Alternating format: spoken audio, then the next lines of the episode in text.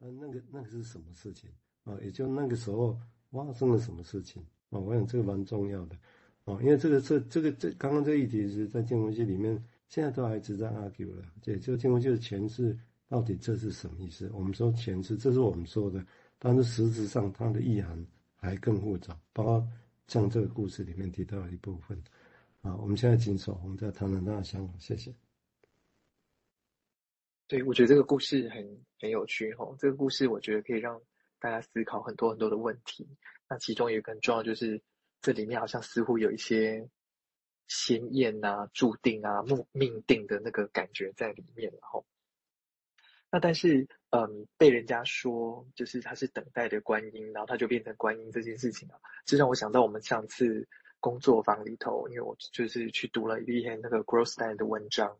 那他讲的那个 third form 哈，就第三种形式，我我觉得其实也可以用来稍微理解一下那个过程哈。那那 third form 意思，反正简而言之就是说，我们人其实在看待所谓的外在课题，那那个外在课题当然不一定是一个具象的，有可能是这样的一句话，就是，嗯，他可能是等待的，就是在大家等待的观音这样这样的一句话哈。就是我们的人在面对这些东西的时候，我们的投射性认同跟内设认同，其实这个不断的在发生哦，他们就一直在呃累积着哈，然后最后才会形成一个概念。那那个概念当然是一个变动的，因为这个过程仍然在一直持续的发生当中，所以我就形成了一个所谓的 third form 哦，第三个形式。那所以简单来讲，就是这样子的一个语言。嗯，我们当然对我们内内在的这些认同也都会有影响。那这个影响当然有可能，就像蔡医师刚刚讲的，会不会有一些暗示的可能性在里面？当然有。那但是我觉得用这样来理解是一个还蛮有趣的过程。好像，嗯，这也涉及到，比如一个治疗师的养成，或者你觉得你自己爸爸做爸爸的养成，有个小孩子出来你就变爸爸了。那 当然也许是有你一起的哈，跟你原来的没有改变。但是这个地方还是会发生，还是会出现一个重要的议题，就是所谓的改变是怎么来的。当然我们会说有些莫名其妙，你本来不是这样，你现在改变。但是不管怎么样，这里还是呼应一个很重要的现象：有些事情的改变就会像这样。但这是什么意思？哦，那我相信这样的故事，其实我觉得看起来好玩，但是我相信应该也是在人之常情里面会常碰到的。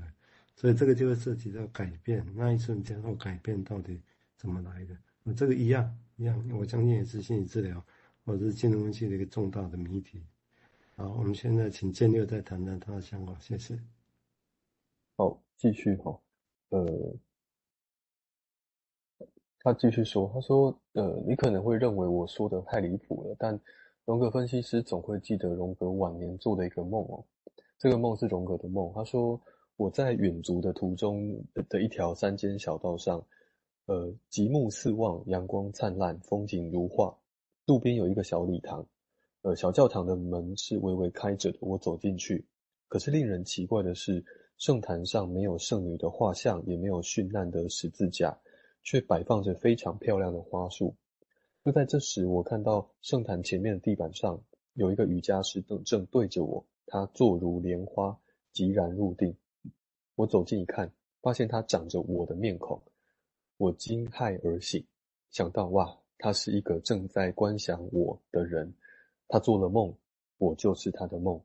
我知道，当他醒来后，我就不存在了。由此看来，荣格也用了别人的梦来回答我是什么这个问题。荣格之所以存在，是因为瑜伽师正梦到他，因此也算得上是他梦故我在了。当然。荣格的情况和中世纪的日本武士有明显的差别。在荣格那里呢，是荣格自己梦见瑜伽师。哦，正如荣格说，他长着我的面孔。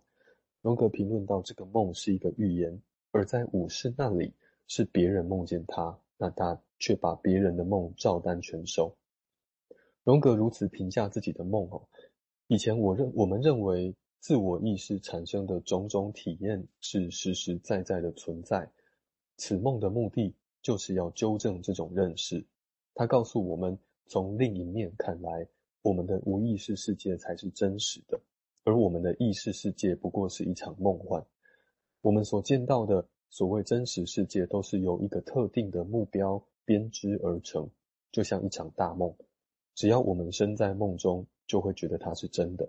这种世界的状态很像东方所说的幻境。那这在这里呢，荣格认识到他自己所做的梦和东方的观念有所相似。由此，我有一个印象：荣格的我处在日本中世纪和西方现代的观念之间。当代西方认为我就是自我，荣格对此表示表示怀疑。他从研究自我开始，逐渐进入了精神深处。而在中世纪的日本，我并没有我并没有把自身跟别人区分开来，别人和自己是混合为一体的。但是现代的日本人，包括我自己，正在从我寻找更多的个性，正热衷于人我的区分。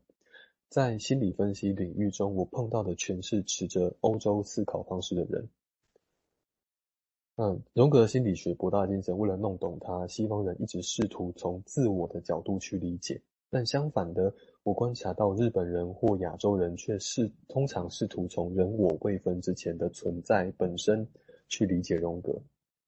哦，这段先停在这边，那我有一些联想哈，就是那那就像我们在在做治疗的过程中，我们在讲的你啊，在讲的我啊，也会常常从梦。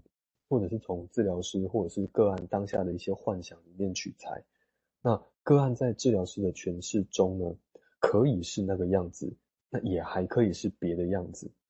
从做一个梦到真的就说，哎，我知道我是谁了，这个中间有多少的路要走？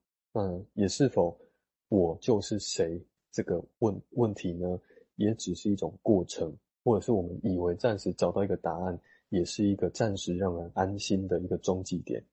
毕竟，面对还没有能够想象到的那些“我不是我”，或者是前面那段提到的阴影啊，还在潜意识里面的那些“我啊”，就如同妖精的故事里的路人，需要面对自己的身体要被拆解了，可是自己的那个本本来的会疑惑的那个那个精神还在，那样子的恐惧跟无奈。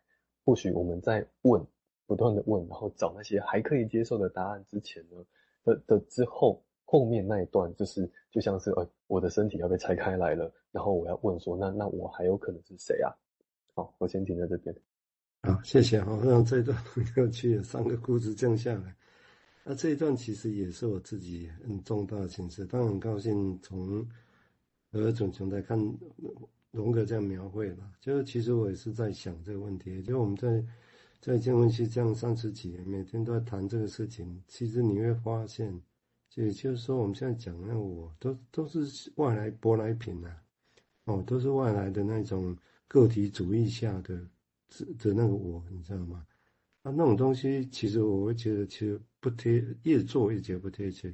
哦，那我为什么？我这个是什么？我觉得还在探索。也就是说，我只是初步觉得啊，个体主义来的东西让我很省思。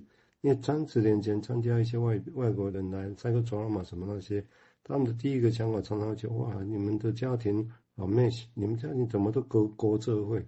我那时候就不信邪，我那你这是什么意思？啊，家庭难道就是不重要吗？当然家庭也是问题的来源。我为你给我谈多这个事情，但是我是觉得这个就是有一个，我觉得也许还是也是开始反思这个事情的时候。嗯，这是我个人的想法。好，来谈谈看守红他的想法。哦，就是顺着那个蔡医师讲的，我其实之前上那个周仁医师的课，他都有讲到一些类似的概念，就是说，在华人文化里头啊，其实没有那个家庭哦，其实背后代表就是家族。那我觉得用如果我们顺着这样的概念来看的话，或许我们在讲这个我。其实真的在跨文化上面会有一个很不一样的概念的存在，就是虽然都是我这个字，它作为一个大集合吼，其实在不同文化里头，它包含的内容物其实会差很多啦。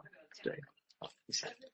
对啊，所以这个地方我们要开始这一词的时候，大家要小心。我提提出来，就怎么样理解这个事情，因为这会影响到你理解金融一些语言、荣格语言跟你的技术。比如说，我们说要人我区分，那个那个指的到底是什么？我们意识那是意识上我们说要界限，但是其实你会发现，刚刚提到的是在人我之前的事情，大家会觉得啊，那不是界限不清吗？不是，他指的其实不是这个意思，概念不太一样。你看，我们社会上大家是不是常常还会回到